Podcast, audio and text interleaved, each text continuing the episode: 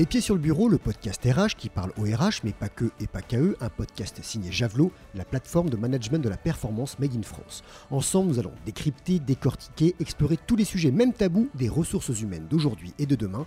Et demain, c'est aujourd'hui. Je suis Grégoire Tournon. Je suis Paul Barat, expert RH chez Javelot.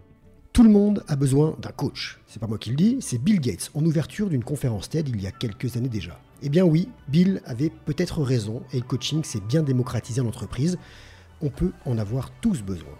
Mais qui doit faire appel à un coach? Le collaborateur, le manager, le RH Pourquoi faire? Pourquoi faire exactement?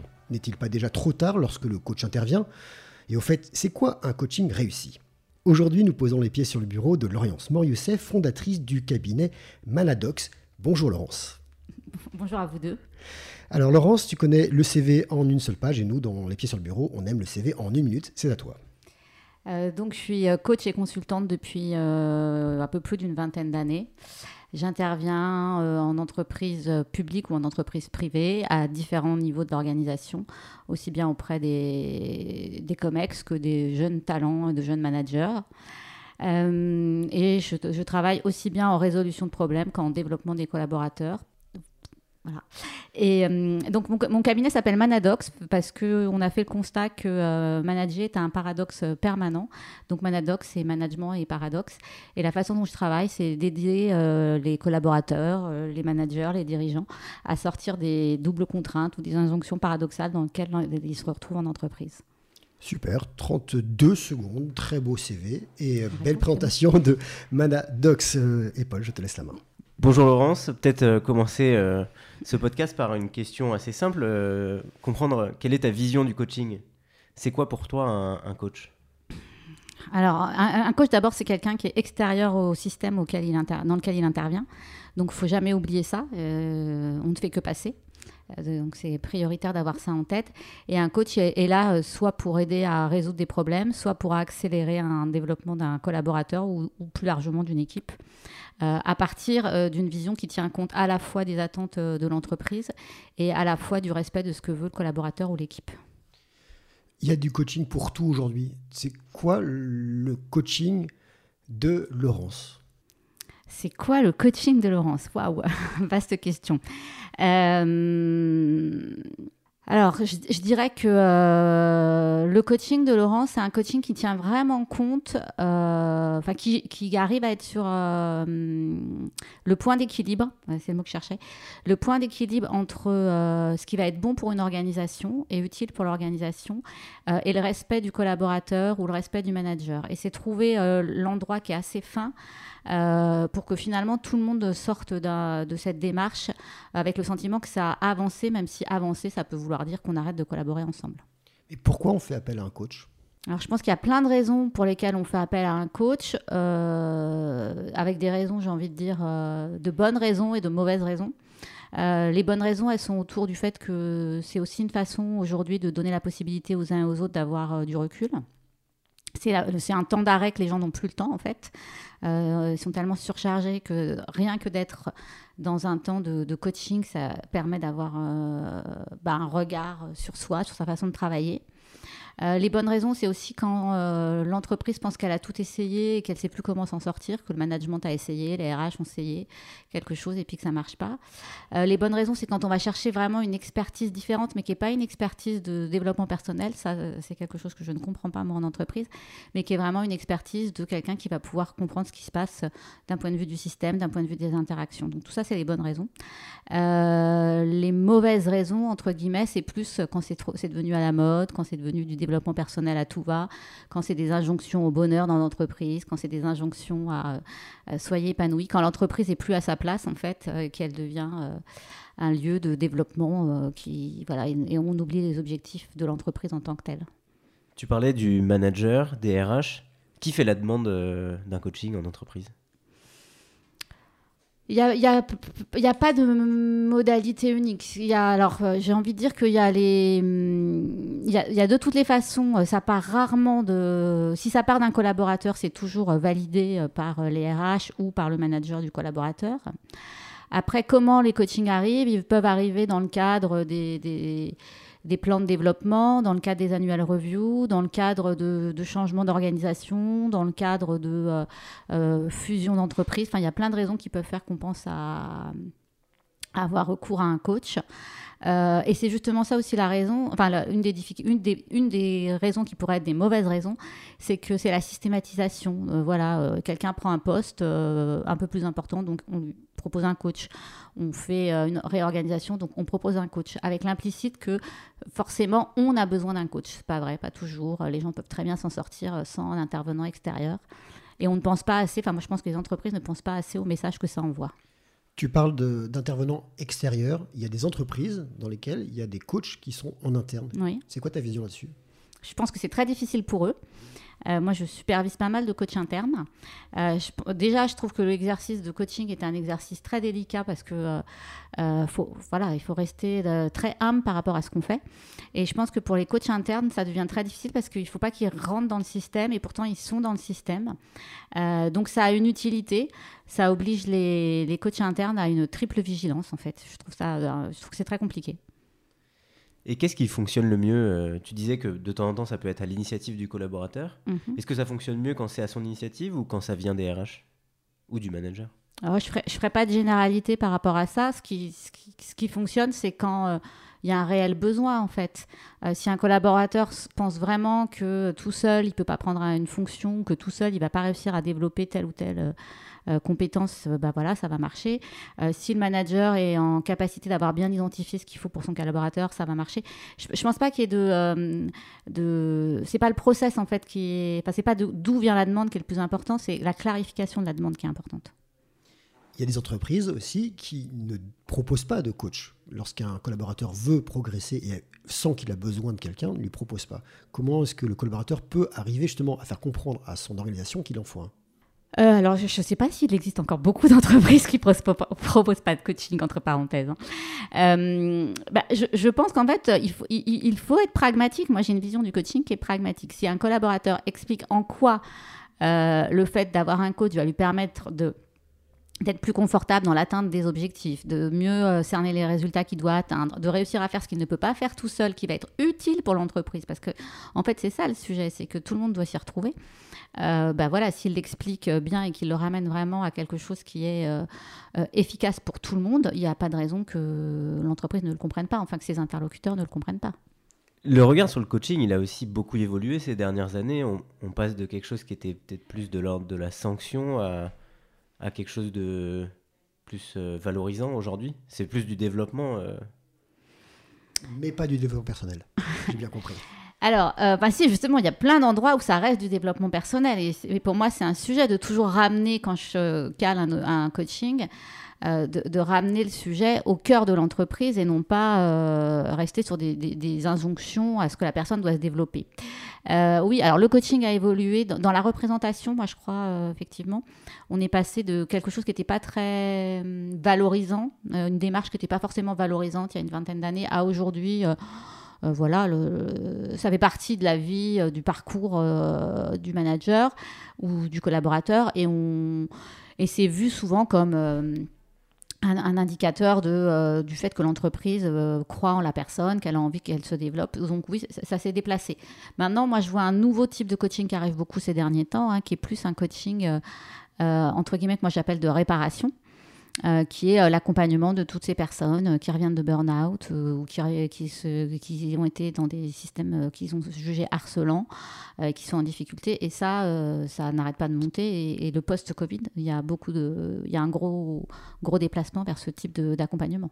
Mais si l'entreprise a été harcelante et fait appel à un coach pour aider la personne qui a été harcelée, ça se passe comment? Alors c'est pas c'est jamais l'entreprise qui a été harcelante. Hein. C'est, c'est, euh, on désigne un coupable, c'est terrible et c'est comme ça. Euh, on désigne un coupable qui a fait des choses et puis euh, et, et, voilà, il a été, voilà, il a pu avoir un comportement inapproprié ou un comportement inadapté en fonction de ce que de ce que l'enquête a pu donner. Et toujours est-il que bah, pour la personne qui, qui, a vécu ça, c'est très difficile. Et bah, on nous demande, enfin moi, on me demande parfois d'accompagner ces personnes en coaching pour qu'elles retrouvent de nouveaux points de repère et qu'elles se resolidifient dans l'entreprise. Et le manager dans tout ça, est-ce qu'il peut avoir ce rôle euh, de coach aussi?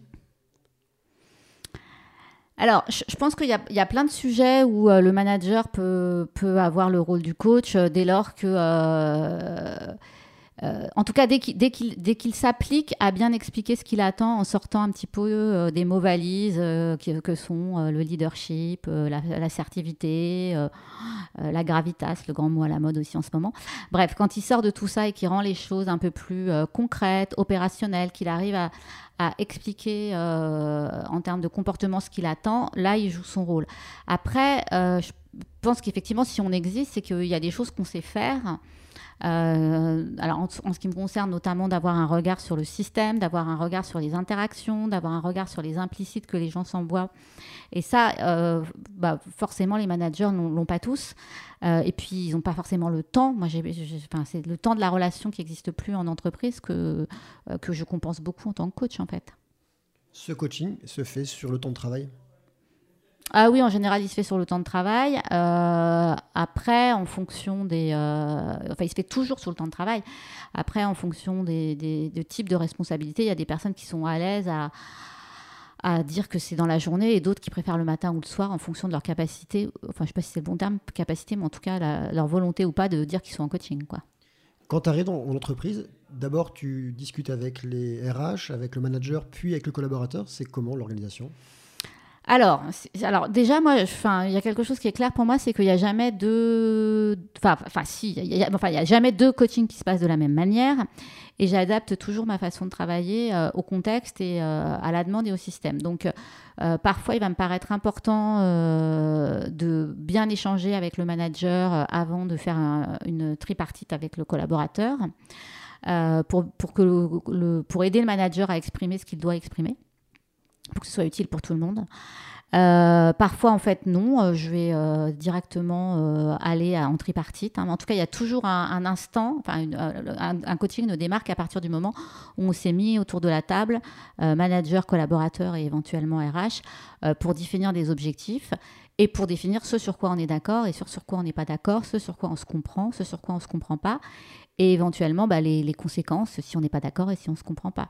Et c'est ça tout l'enjeu d'un lancement de coaching, parce que si ça n'est pas dit, c'est moi je pense qu'on met en difficulté euh, les personnes qu'on accompagne.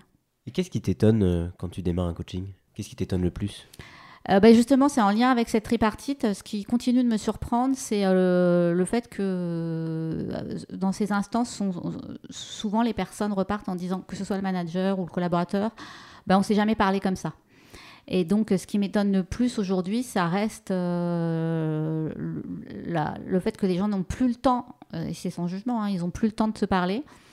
Et, ils sont beaucoup, beaucoup, beaucoup dans l'action. Et, puis le temps de l'échange. Euh, et du coup, le temps du bon sens est réduit, en fait. souvent, pendant ces entretiens, finalement, moi, je pose que des questions de bon sens. Hein. sauf qu'ils n'ont plus le temps de le faire. Et, et ça, ça continue de m'étonner, en fait. Combien de temps ça dure un coaching? Est-ce qu'on peut le définir dès le départ? Alors, le, truc, c'est qu'il y a toujours, euh, enfin, il, y a, la règle euh, qui est attendue dans les entreprises où on est sur une modalité de 8 à 10 séances de coaching, euh, et donc à peu près entre 8 mois et, 10 mois. Et puis, puis il y a la pratique. Donc, pour faciliter les choses, notamment avec les achats, on rentre dans la règle. Et puis, et puis après, on s'adapte. Et puis voilà. Et du coup, moi, je peux me retrouver. J'ai dit du coup, c'est horrible de dire ce mot-là. Euh, je peux me retrouver avec des, des coachings qui devaient durer 10 euh, euh, mois et qui durent 15 mois parce qu'on n'a pas besoin voilà, de, travailler. Enfin, on a, la personne a atteint ses objectifs et on laisse du temps. Ou parfois, au contraire, c'est beaucoup plus court. donc, il faut jongler. Il faut jongler, s'adapter à chaque fois. Alors moi, je fais du coaching de prise de parole, effectivement, du coup, mais as dit qu'un seul. Alors, c'est quoi un coaching réussi? Est-ce qu'on peut réussir, en tout cas, donner un, point de chute, ça y est, c'est fait, c'est fini, c'est réussi alors, le point de chute, il est toujours donné par les objectifs qu'on s'est fixés de toutes les façons et par la séance de clôture du coaching. Hein, il, y a, toujours une séance de clôture et il y, a, euh, toujours des objectifs qui ont été définis avec des indicateurs, tant qu'on peut, euh, euh, qui vont nous aider à définir si on a atteint les objectifs du coaching. Euh, après, moi, je pense que simplement un, coaching réussi, c'est un coaching où, euh, on a redonné de, la souplesse au système et que le système soit déjà la personne qu'on a accompagnée, qui repart avec une vision plus souple des choses, une plus grande capacité à voir le monde avec voilà moins dans moins dans le noir et blanc et plus dans des ouvertures et que parallèlement, on a permis euh, à, la relation qu'il forme avec le manager ou à la relation qu'il a avec les autres personnes euh, d'évoluer aussi. Et euh, voilà, donc un coaching réussi, c'est un coaching où tout le monde a un petit peu assoupli ses représentations. Ah, ça, c'est ma version, ça, c'est ma vision. Hein. Et si tu devais donner des conseils pour réussir un coaching? Bah, ça va être en lien avec ce que j'ai dit tout à l'heure euh, et d'abord définir euh, vraiment en quoi, pourquoi on a besoin d'un coach, parce que pas partir du principe qu'on a systématiquement besoin d'un coach, ça c'est la première chose. Pourquoi en fait finalement on se dit qu'on fera mieux avec quelqu'un d'extérieur qu'avec toutes les ressources qu'il y a en interne. Donc ça c'est le départ. Euh, ensuite c'est de rendre le plus concret possible ce qu'on voit aujourd'hui et qu'on voudrait voir différent ou ce qu'on voudrait voir demain qu'on ne voit pas encore aujourd'hui. Euh, donc rendre, rendre tangibles les choses et pas rester sur des grandes injonctions. Le, le problème est souvent là, hein, c'est que l'entreprise est un lieu d'injonction dans tous les sens et derrière les injonctions, c'est pas toujours compris ce qui est attendu. Euh, donc ça c'est une première chose. Et puis c'est de sortir un peu euh, des injonctions à la mode en fait, ou des, des, représentations un peu systématiques. voilà systématiquement, on pense que euh, quelqu'un qui devient manager de ses anciens collègues va pas y arriver. Bah, bah il n'a pas forcément euh, besoin d'un coach. Peut-être qu'il, lui, se sent en capacité d'y arriver. Pourquoi on reste figé sur l'idée que ça y est, ça va être compliqué? Et même, je dis pas que ça peut être difficile, mais qu'est-ce qui fait penser que la personne ne peut pas y arriver toute seule? Et, et c'est ça, en fait, qu'il faut aller chercher. C'est vraiment pourquoi on va apporter un plus et pas systématiser les choses. Est-ce que c'était déjà arrivé de te retrouver dans une entreprise, de te dire qu'est-ce que je fais là? J'ai rien à apporter de plus. En tout cas, la personne peut se débrouiller seule Alors, bien sûr, ça m'arrive de. En tout cas, je suis très vigilante à, regarder tout ce que la personne peut faire sans moi et à, identifier euh, le petit endroit où je peux être utile. C'est comme ça que je vois les choses, moi. Euh, et, parfois, je le dis à mes clients, je vois vraiment pas ce que je peux vous apporter. Et, souvent, la réponse à ça, c'est euh, ben, le, quand je viens chez vous, en fait, euh, je prends du temps que je prends pas sinon. Et en fait, ma grande utilité, c'est ça, c'est créer des contextes, que ce soit dans des contextes quand je travaille en individuel ou avec les équipes, des contextes différents d'habitude. voilà.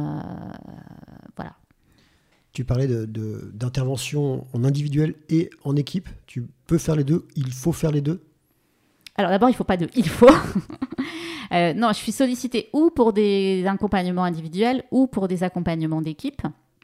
C'est pas tout à fait la même chose, même si, euh, sans rentrer dans les détails, forcément un accompagnement d'une équipe, c'est beaucoup l'accompagnement, enfin pour moi, beaucoup l'accompagnement du, l'accompagnement du manager. On aide le manager à faire des choses qu'il n'arrive pas à faire tout seul pour que ça fonctionne mieux avec l'équipe derrière. Euh, mais il y a toujours un moment où on, on, travaille également avec l'équipe. On voit de plus en plus d'entreprises euh, qui offrent la possibilité aux collaborateurs de, d'accéder à du coaching, de demander du coaching. Il y a même des plateformes, des startups qui se lancent sur ce sujet-là. C'est quoi ton, ton avis là-dessus? Alors, je suis très partagée. En fait, mon avis, enfin, je trouve que c'est à la fois une très bonne idée, et, mais, en même temps, je me pose vraiment la question de comment sont pensées les responsabilités et comment sont pensés euh, les systèmes. C'est-à-dire que, euh, par définition, la plateforme, il va y avoir un risque de de voilà d'ouvrir à, à, plein de types de coachs. Alors comment sont choisis les coachs? Comment on s'assure de leur éthique? Comment on s'assure de leurs compétences? Donc il y a toute cette dimension là euh, de la responsabilité. À partir du moment où il se passe quelque chose, qui est responsable Voilà. Ensuite, se pose aussi également la question de, ce que je vous disais tout à l'heure, des tripartites. Si je suis sur une plateforme, comment je maintiens le fait qu'il faut une tripartite? Parce que je maintiens que même euh, un collaborateur qui choisit son coach sur une plateforme, pour se développer. Dès lors, dès lors pardon, qu'il le fait dans le cadre de l'entreprise, euh, s'il fait des choses qui ne sont pas attendues par l'entreprise, il prend le risque qu'on se dise, bah, il a eu un coach et ça n'a rien changé. Donc vraiment, ça pose un problème. Et donc ça, comment on travaille ça? C'est-à-dire que comment on, garantit la, tripartite? Et alors si on garantit la tripartite, comment elle se fait euh, avec la plateforme? C'est tout ça qui doit être pensé. Et puis le, le, le fait que malgré tout, du point de vue de l'entreprise, faut pas que ça dédouane des responsabilités. C'est-à-dire à chaque fois qu'il y a une difficulté où euh, on se retrouve euh, avec des, personnes qui sont de plus en plus en difficulté parce qu'il y a de moins en moins de moyens, plus en plus de pression, bon ben vas-y, va te prendre un coach euh, sur la plateforme, ça ira mieux. Et là, c'est pareil, on va commencer à avoir une perte de responsabilisation au sein de l'entreprise, et ce qui va être un vrai sujet aussi.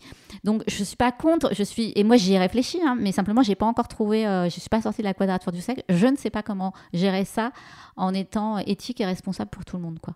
Et justement, comment moi je peux savoir que j'ai fait appel à un bon coach? Il y a des coachs certifiés, d'autres qui ne le sont pas. Est-ce que ça a un intérêt de l'être ou de ne pas l'être euh, alors, je vais être super, euh, je vais être super iconoclaste là-dessus parce que euh, parce que je crois que c'est quelque chose de, très compliqué. Il y, a, des il y a des grandes associations de coaching. Moi, par exemple, je n'y adhère pas à ces grandes associations de coaching parce que je ne suis pas d'accord avec leur représentation de ce qu'est le coaching, notamment avec la, la, vision, quoi qu'il en soit, c'est l'entreprise qui paye, donc quelque part, c'est pas le c'est pas le collaborateur qui choisit son coach, c'est pas tout ça, parce que tout ça, ça peut euh, générer euh, euh, des incompréhensions. donc, pour moi, quelqu'un qui appartient à une association, des grandes associations, n'est pas une garantie de bon coach. vous avez plein de coachs qui font du développement personnel en entreprise et qui s'imaginent être des bons coachs. Or, encore une fois, ça me regarde. Je ne trouve pas que ce soit le lieu de l'entreprise, le développement personnel. donc, bien choisir son coach, bah, c'est avant tout, de façon, avoir une qualité de relation, de sentir qu'il y a une, écoute. Euh, moi, j'ai envie de dire, encore une fois, ça ne regarde que moi, mais un coach qui vous culpabilise, vous fuyez, parce que c'est n'est pas l'objet d'être culpabilisé quand on fuit, quand on euh, un coach qui vous fait réfléchir, un coach qui vous ouvre des, hum, des, perspectives, qui vous fait regarder là où vous ne regardez pas, ça peut être un bon coach. Euh, voilà, donc la, la, garantie, elle est très en lien avec avec le fait de, sentir la relation et de se sentir dans une relation, euh, même si on est en recherche d'aide pour une raison ou une autre, mais à parité quand même, et pas quelque chose qui commence à ressembler à un sachant et un non-sachant. On voit des études qui montrent que le coaching pourrait avoir un impact sur la rétention, la motivation. Est-ce qu'on peut fixer des KPI au coaching? Euh, alors, c'est ce que je disais tout à l'heure. Hein, euh, dans chaque démarche de coaching, on tente de définir des, indicateurs de réussite. Alors, souvent, il y a une confusion entre les objectifs et les indicateurs. Par définition, c'est compliqué euh, sur ce type de matière de, définir des, indicateurs de réussite. on, cherche à, on cherche à le faire. ça nous aide. J'ai oublié ta question en fait. Est-ce qu'on peut définir des KPI RH liés au coaching? Alors, euh, je, sais que, voilà, moi je travaille, c'est ce que je vous ai dit tout à l'heure, hein, je, suis amenée à, intervenir euh, euh, pour, la, fonction publique. c'est ce qu'ils tentent de faire. pour le moment, je pense que c'est pas simple en fait. C'est pas simple. Parce qu'on ne sait pas ce qui permet qu'un coaching marche ou pas. C'est là où ça devient difficile. Est-ce que c'est -ce c'est la qualité du coach? Est-ce que c'est la qualité de la relation? Est-ce que c'est ce qui s'est passé à un moment entre le manager et euh, le collaborateur? Est-ce que c'est parce que tout d'un coup, euh, le collaborateur a rencontré quelqu'un dans sa vie qui lui a dit un truc et que ça a changé sa vie? Moi, je, suis incapable de dire ce, qui fait que ça a changé les choses. Donc, fixer des, euh, vrais KPIs pour les entreprises ou les organisations, je crois que c'est compliqué. Il faut accepter qu'il y a quelque chose de de multifactoriel, donc c'est difficile. Super, merci beaucoup euh, Laurence. On a une autre tradition, après le CV en une minute dans les pieds sur le bureau, c'est de passer le témoin à quelqu'un, à quelqu'un du milieu que tu aimerais entendre dans ce podcast. Prochain invité, qui? Donc euh, j'ai pensé à une euh, de mes clientes que j'aime beaucoup qui s'appelle Marine Paliès et qui s'occupe de diversité. Euh, et qui tente euh, au sein d'une grande organisation de, bah, qui travaille la diversité. Et je trouvais que c'était intéressant. Je pense qu'on ne sera pas d'accord sur tout, mais je pense qu'elle fait des choses, euh, elle tente plein de choses et elle a investi là-dedans. Donc c'est pour ça que je me suis dit que ce serait intéressant qu'elle intervienne. Marine Paliès. Donc je te laisse lui envoyer un petit mail hein, pour faire l'introduction et je te remercie pour ce podcast. Merci à vous. Merci Laurence. C'était Les Pieds sur le Bureau, votre podcast RH qui parle au RH, mais pas que et pas qu'à eux, un podcast signé Javelot, la plateforme de management de performance Made in France, à retrouver sur toutes les plateformes d'écoute et bien entendu sur les réseaux de Javelot. À très bientôt. À bientôt pour notre prochain épisode.